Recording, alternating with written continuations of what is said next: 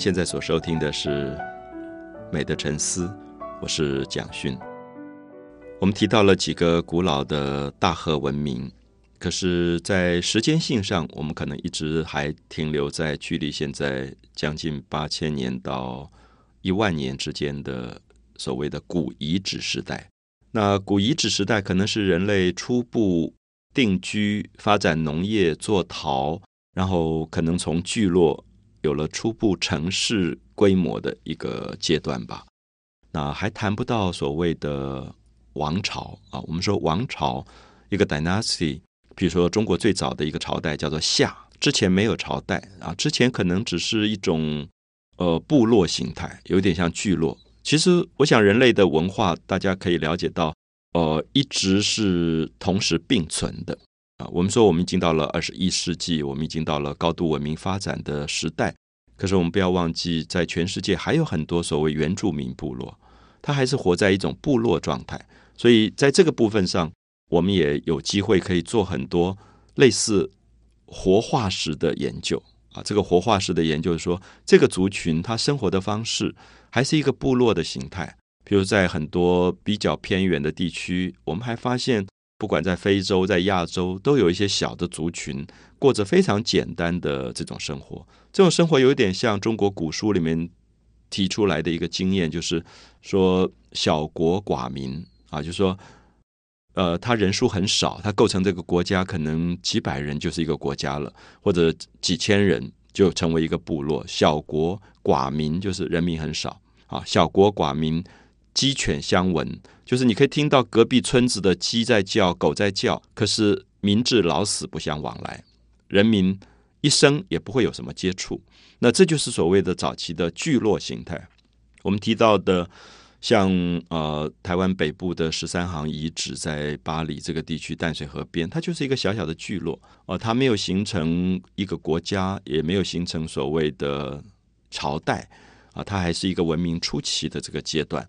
那甚至在台湾，如果我们往上追，也有一些学者认为，观音山这个地带有所谓的大笨坑文化。那这个“笨”是一个“分”一个“土”这个词啊，大粪坑文化，那可能推到蛮早。那可是还有待更多的发现，甚至在台东这个地方发现的，像长滨文化或者是卑南文化，基本上也都还是比较聚落形态。那所以它并没有发展成一个王朝或者帝国的这种规模。所以下面我们开始要谈到几个古文明的比较，像埃及、像中国、像希腊、像印度。那么这些地区基本上已经有王朝出现，有帝国的规模，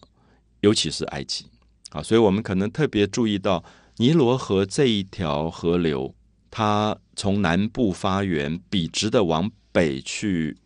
流出去。所以在地图上，如果我们去看的话，因为地图。通常南边在下面，北边在上面，所以你会看到尼罗河完全像一个莲花，笔直的往上升起来。那么刚好在出海口的地方形成了一个三角洲，就有点像一朵莲花张开的感觉，完全像一朵莲花这样，它的那个茎啊很长很长这样子生长出去。所以我自己去尼罗河旅游的经验是坐在船上，然后几天，大概四五天的时间，那当然是现代的。大的游艇速度也比较快，可是你可以感觉到所有文明的分布都在这条河的两岸。它是所有大河文明里面河谷文明最明显的一个例子啊！为什么这样讲？我们说古代因为农业、灌溉、饮水的关系，所以最好的地方一定是靠河最近的地方。那可是，一般的河流来讲会弯弯曲曲的，或者很多支流，所以它就会形成不同的聚落的形态。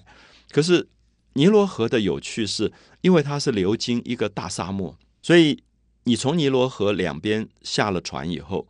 你无无论往它的哪一边走，走不了多久就是沙漠。所以这个我们就形成一个看到非常明显的一个绿色的河谷地带夹在沙漠当中。如果以颜色来分布，你可以看巨大广大的黄色沙漠当中有一条绿色长长的、长达五六千公里的河谷文明。那因为人只能居住在这里，你走出去在沙漠里，你没有办法生存，没有水，所以完全就集中在这个河的两岸。所以在埃及旅游，我们也觉得很方便，就是因为就是在船上，所以你下船没有多远，你就看到沙漠了啊！完全就是在这条笔直的河谷上发展的。那我们现在讲的开罗，事实上是在埃及的这个呃上端啊，就是出海口的这个位置。那可是古代的埃及有所谓的下埃及，它是比较在阿斯旺地区。有些去过埃及的朋友可能记得阿斯旺那个地方，现在有一个水库，有一个大水坝。然后在这个地方有非常古老的文明，就是卢克索文明啊，卢克索。所以这个整个卢克索，你进去的时候，那个神殿的伟大壮观，就是光是一个大厅，里面有一百三十四根石柱，每一根石柱的直径大概都是接近两公尺左右，这么巨大的一个神殿。所以你立刻可以看到，跟我们前面提到的这种半坡遗址啊、马加窑遗址，它都不一样，因为。比较晚了，大概四千年以后，它开始有了王朝啊，所以该埃及的古文明应该是接近于中国夏这个差不多的时间，所以中国开始建立古王国时代，埃及也建立了古王国。所谓的王国，这种 dynasty 朝代帝国，它一定要有很严密的政治组织，才能够把这个架构建立起来。可能从战争里面俘虏来的人作为。底下的奴隶，然后一层一层有官僚的阶层，有祭司的阶层，有巫的阶层，然后最上面是皇帝、法老王或者中国的天子。那么这样子就形成了一个严密的社会结构。那么这个是在早期的遗址里看不到的，就是要到比较更近的最近五千年左右，就是人类开始有文字了，开始有历史记录的时候，它这个社会的规模组织就出现。那么这个时候也可以看到人类艺术里。发生了一个非常重要的主题表现，就是人像造型。所以我们在埃及旅行，大概印象里最深的就是它最美的作品，大概就是巨大的人像雕刻。那我们会从人像雕刻来看一看每一个古文明，它发展出什么样的成就出来。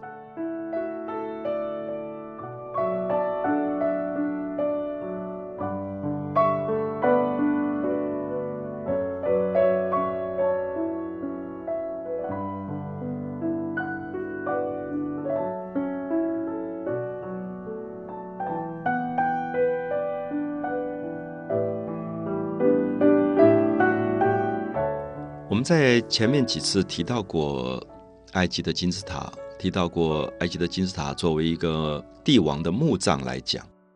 他希望能够把一个帝王死去以后的尸体保存到最完美的状态。所谓的完美是所有肉体、骨骼、毛发的部分都不腐烂。所以大家都知道，我们现在到大英博物馆、罗浮宫，我们会看到木乃伊。那这个木乃伊。一直是现在探讨埃及古文明的一个重要的重点。那么，它很可能会提供给我们很多医学上的知识。那同样，对于我来说，学美术，它也提供给我很多美的讯号。所谓美的讯号，是他认为腐烂是不美，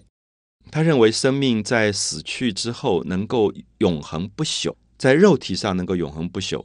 才是美的。所以，如果我们去探讨木乃伊的制作过程，我们会非常非常的惊讶，就是他们可以在当时医学知识并不这么发达的状况里面，把一个尸体做非常完善的处理跟解剖。我在开罗的博物馆看到，整个用石头做出来的石桌，就是一个解剖台，把尸体放在那边，它有很好的倾斜度的设计，怎么样把血水排掉？那么把人的尸体打开以后，把内脏怎么样分别处理？它有几个罐子。这种罐子雕成不同动物的形状，每一个罐子里面放不同分门别类的内脏，比如肺会放在一个罐子里，肠胃会放在一个罐子里，不同的东西放在不同的罐子里。那么他也懂得把这个人的体腔在内脏处理完了之后，用盐或者一些特别的药草去擦拭，去把水分吸干，然后填塞进药草，重新缝起来。所以内脏其实已经拿掉，另外做了保存。在罐子里面做了保存，可是身体本身还是一个人完整的人形，甚至他会懂得怎么样从人的鼻腔里面伸进去一种非常特殊的一种医学的仪器，去把人的脑、大脑、小脑、脑部整个勾出来，把这个脑出，因为脑部会腐烂，所以让整个的头颅里面也是一个中空的状况，然后这个时候，他们开始用药草、盐来擦拭，去做整干燥的处理，然后再用布一层一层包起来。所以，我们现在很讶异的是，当我们打开一个被发现的木乃伊的时候，它整个的形貌只是干缩而已，基本上是完完整整被保留下来。那么，我为什么说这里面有一个美的讯号？就是因为当时埃及人相信这个人死掉以后他会再复活的，所以他的观念是认为这个肉体。不是只用一次，好像蛮环保的，就是他还要再用，下一次、下一辈子他还要再用的，所以你必须帮助他把骨骼、肌肉各方面都保存的很好，甚至连毛发都保存的很好，所以他的灵魂卡 K A 卡这个东西回来以后，这个身体还可以用。那可是这个身体，因为在制作木乃伊的过程里，其实有失败的例子，所以他们也做了很多的防范。万一这个尸体腐败以后怎么办？腐烂之后怎么办？卡回来找不到肉体，没有一个可以用的身体，那么这个卡这个魂魄会不会漂浮在空中，变成一个很凄凉的状态？就是没有肉身可以寄寄托了，所以他们就用很坚硬的石头，像花岗岩，来雕出这个人的像。意思是说，如果肉体腐败了以后，至少还有一个石头的像可以做代替品。所以这就是我们今天要提到的人像造型最早的一个来源。那么这个人像造型。我们这样分析就知道，它最早并不是为了做艺术品，也跟美不美无关。可是所谓美的讯息是已经贯穿在里面，因为他相信这个身体必须在一个很谦卑的状况等待卡回来，所以他的整个身体有一种姿态，这个姿态是非常慎重的。所以不知道大家有没有经验，如果你去埃及，或者说你看到在呃台湾的一些埃及的展览，你会发现所有的雕像，他的身体都有一种紧张。那么艺术史上常常提到，埃及的人像造型有一个特征，就是你从他的鼻子这个鼻梁中轴线画一条线，它的两边是完全对称，完全的对称。所以完全对称表示这个人一定是在一个有点立正的姿态，啊，两边完全是对称的形式，这个平衡跟对称。所以我们也可以说，这样的一个形象，有人用一另外一个名称称它为正面像，就他的脸一直一定朝向正面。好，我这样讲的意思说，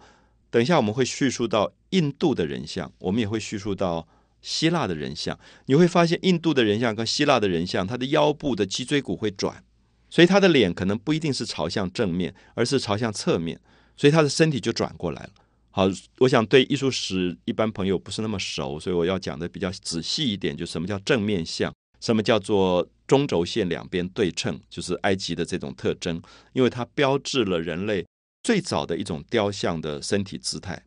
而且如果大家注意一下埃及人像的手啊，他的两个手都是有点半握拳。那么这个半握拳是因为他常常在手的掌心中间握着一个东西，有点像一个纸卷。大家知道埃及也很早就用到纸，可这个纸跟中国的纸不太一样，我们叫做有一种植物叫纸莎草。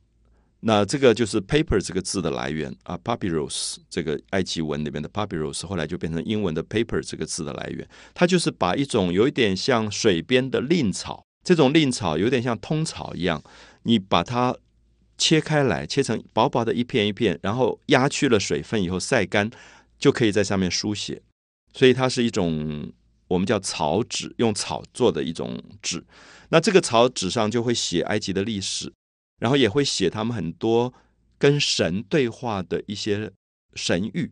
所以我们看刚才讲说他手半握拳，里面握着就是这一张纸，这个纸叫做死亡之书，里面有很多记录，就是表示他在死亡的时候，他要带着这个东西通过死亡去复活的，到诸神的面前接受审判的。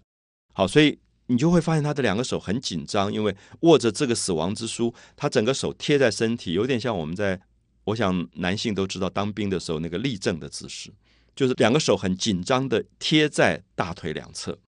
好，这个身体的姿势在其他的民族就不太一样。我们等一下会叙述到，像印度、埃及、呃希腊，他们就会跟埃及发展出完全不同的人像观念。他的手就会比较自由，他就开始有 action，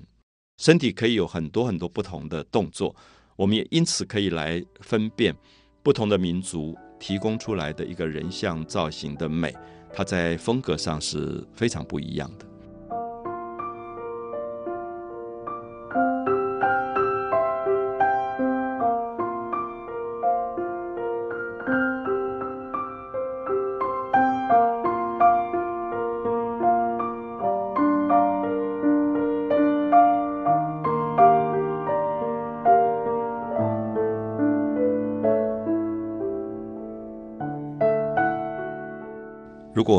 在凝视一尊埃及的雕像的时候，感觉到有一种严肃啊，有一种不苟言笑的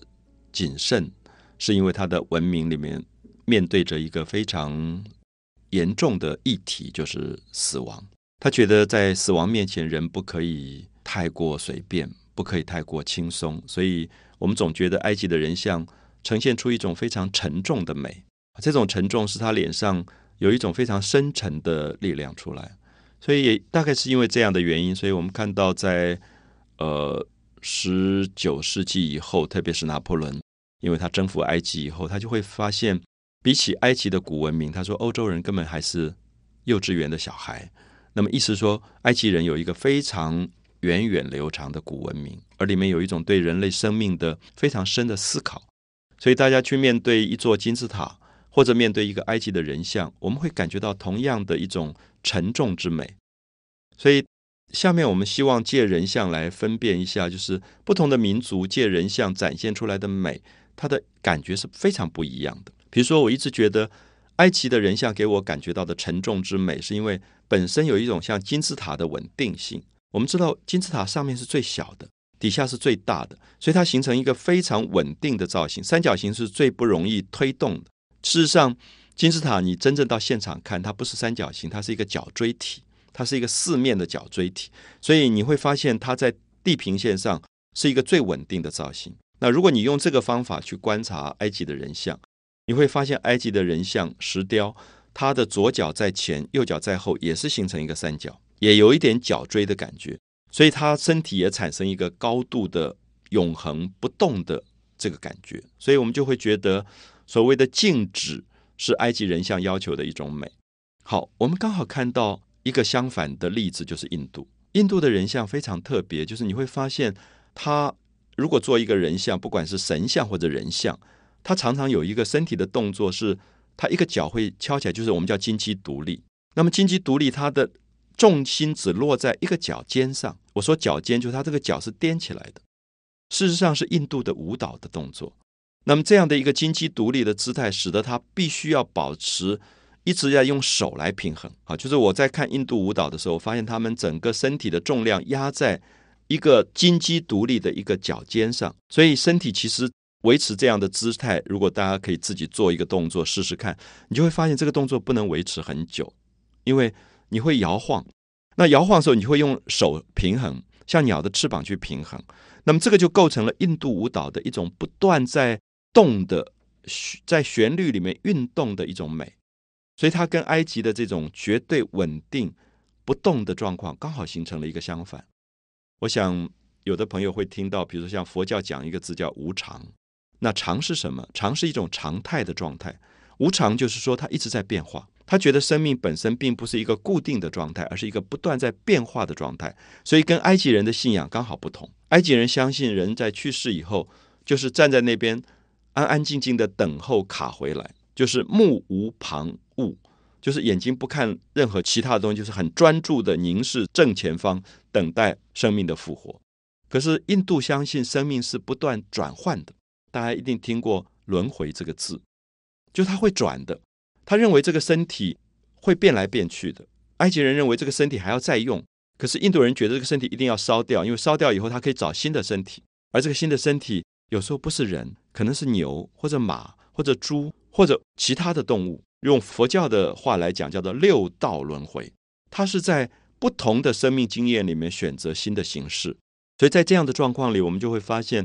印度跟埃及刚好有了完全不同对人的身体的解释，所以他的身体就产生了一个完全不同的美的表现。如果我说埃及的人像给我一种沉重、稳定、静止的美。我想，印度的人像给我一种流动、旋律或者妩媚的美。好，我特别用到“妩媚”这个字，因为我觉得埃及最美的人像是男性雕像，非常阳刚、非常简洁有力的身体跟肌肉。可是印度最美的像都是女性，她的身体整个像蛇一样在流动，她的手指每一个手指都是往外弯的。我想大家看过泰国的舞蹈，手指非常的柔软。整个身体好像没有骨节，那么最美的部位在哪里？最美的部位在腰部，就是整个腰部，像埃及的人像腰部是平扁的，所以它是一个正面的硬的感觉。可是我们看到印度的人像，尤其是女性雕像，它特别强调腹部的柔软。所以后来在印度，我就发现印度的衣服都是两节式的，然后它会特别露出腰部。而女性走在街上的时候，那个腰部真的是非常的美，因为它会扭动，完全像蛇的腰肢一样。那这个时候，我们就可以看到美有它的传统。它甚至会跟它的服装搭配，构成它最美的优点会呈露出来，会呈现出它的美。所以我用了“妩媚”这个词，我觉得印度的女性是我看过到现在为止所有的族群里面女性最美的。“妩媚”这个字是说，它里面有一点点挑逗性，她的眉毛、眼睛之间都有一种诱惑力，而这个诱惑力是有一点动物的本能的啊，那种明媚的感觉。那么印度人也喜欢在身上有很彩色艳丽的沙龙，非常美的衣服，很多的金银手环，叮叮当当的耳环，所以他走起路来的时候，你会觉得整个身体都是在不安定的状态，好像是一朵落花在风里旋转一样。那这个时候，我们就会感觉到印度提供出来的身体的美，跟我们在佛像里看到刚好不一样，因为佛像其实很安静，可是印度真正的印度教的。身体，如果大家去印度有一个城市叫卡丘拉霍啊，卡丘拉霍，你会发现它整个都是跟性有关的身体，而那个身体全部都在做很原始的本能的肉体的诱惑跟一种甚至某一种部分的挑逗。好，所以我想在这里我们就可以看到，埃及跟印度刚好形成了人体美的两个极端啊，一个是绝对严肃的美，一个是妩媚的美。那我们等一下会提到希腊，希腊可能刚好在中间，它是感性跟理性非常平衡的一种身体美学。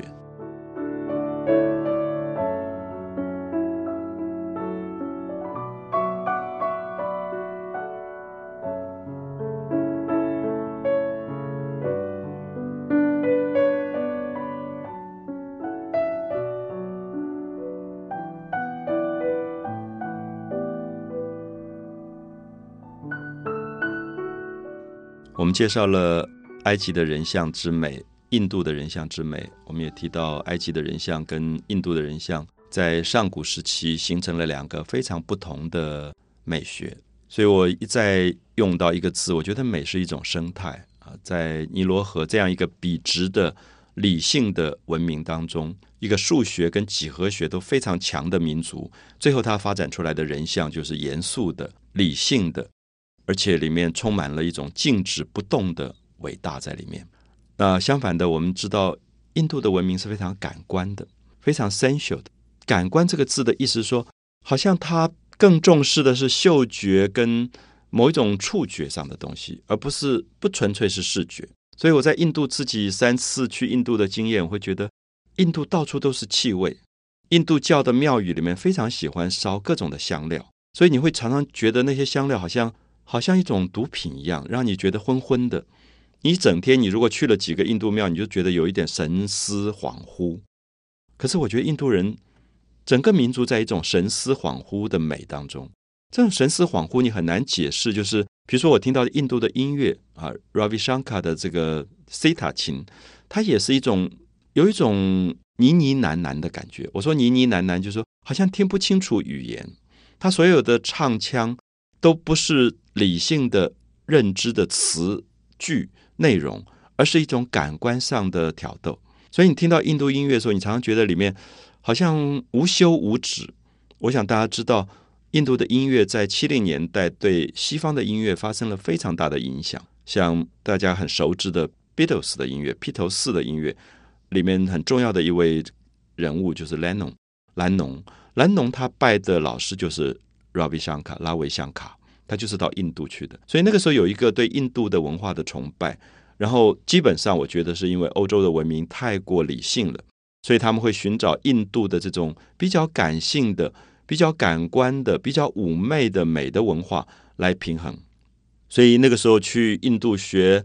呃音乐的、学舞蹈的都非常非常多。我们知道西方后来的舞蹈，像芭蕾舞，也身体也是有很严格的训练。踮起脚尖，然后做出很固定的动作。可是印度的舞蹈就是刚才讲的柔软啊，它整个骨节好像都没有，其实有点像瑜伽，很多朋友在做瑜伽的时候，感觉到从印度发展出来这个身体的美学，基本上是非常让你惊讶，就是说他在几个招式里，让你的身体做出一种高难度动作，而那个高难度其实是让你放松，就是你会发现我们身体平常有一种紧张，可是，在瑜伽里，他要求你尽量把身体从直线变成曲线，做出很多很多的曲线。我有个朋友可以做所谓的瑜伽里的拜日式。啊，就是早上太阳升起的时候，你在恒河边，你做出一个拜天的姿势，那个身体是完全可以金鸡独立，然后手一直伸出去，到最后让你觉得骨节都发生变化了。所以这是印度很，我应该用一个字叫魅力，充满魅力的文化啊。魅这个字有一点神秘，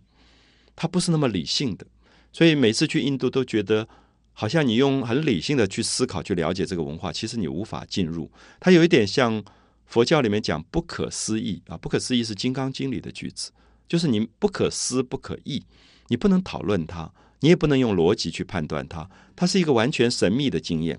可这个神秘经验基本上是比较感官，所以让你觉得你不能用思考，而是用感觉。甚至我们说七零年代以后，大批的西方年轻人嬉皮跑到尼泊尔、跑到印度，是因为印度有一个东西叫大麻文化，大麻烟。他们在吸大麻的过程里产生幻觉，产生很多身体的理智能力的丧失，而变成一种比较迷幻状态。好，我们知道埃及的文化绝不迷幻，埃及是非常严格的，一切东西都是一丝不苟、有条不紊。如果他有一点点迷幻，他的金字塔盖不起来，他的金字塔全部是数学最精密的计算。可是印度刚好他那个文化，因为他强调是无常。所以在他觉得在无常当中，没有什么东西是一定要坚持的，所以他就反而完全用放松的方法、变化的方法在要求。所以因此，我们在这里就可以看到，比较晚在地中海的北岸就发展出了非常非常美的希腊的人像雕刻出来。我觉得希腊这个文明非常特别，因为它是爱琴海当中的岛屿的文明。那么这些小小的岛屿。我去过的几个岛，像帕特摩斯啊，像呃呃萨莫斯这些岛屿，你会觉得这些小小的岛屿里面，它的政治组织跟印度的王朝、跟埃及的帝国都不太一样，就叫做城邦。因为是城邦的文明，所以它的感性跟理性其实是比较平衡的。我想大家知道，埃及人最有名的古代的留下就死亡之书啊，什么都是神谕。都是跟神有关的。那么，印度有很多的东西是宗教的史诗、神话，都是比较神的。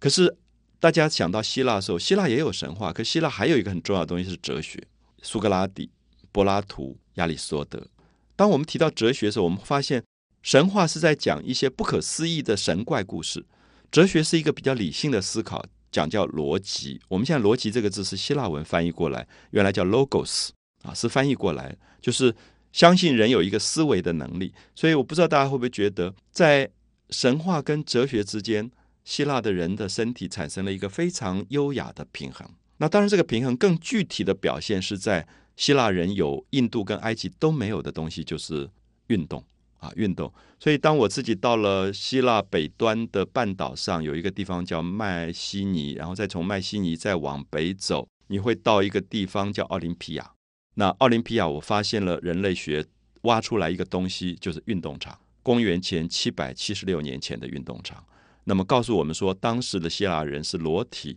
在这个运动场上丢标枪、跳高、跳远，做所有的运动的。而且得到运动的冠军的人就有权利让别人替他雕一个像。所以我们现在看到希腊的人像在运动里完成。那么运动最后会产生一个 balance，一个平衡，因为他的身体知道怎么去动作。好，所以我们可以看到，他不会像埃及的人人像这么呆板、这么静止不动，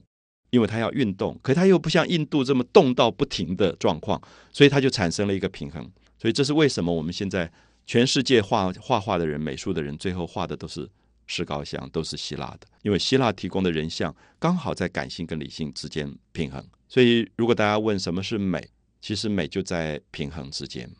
美在你自己身体找到的平衡点，极端的东西有时候会有一个个别的美，可是平衡的美会达到一个和谐，我们叫 harmony 啊，一种平衡的状态。所以不只是了解埃及、希腊、印度古代的人像。我也希望很多的朋友可以在自己的身上发现美，在你的身上发现你所有的动作、举止、表情都可以达到美的条件。美的沉思，我是蒋勋。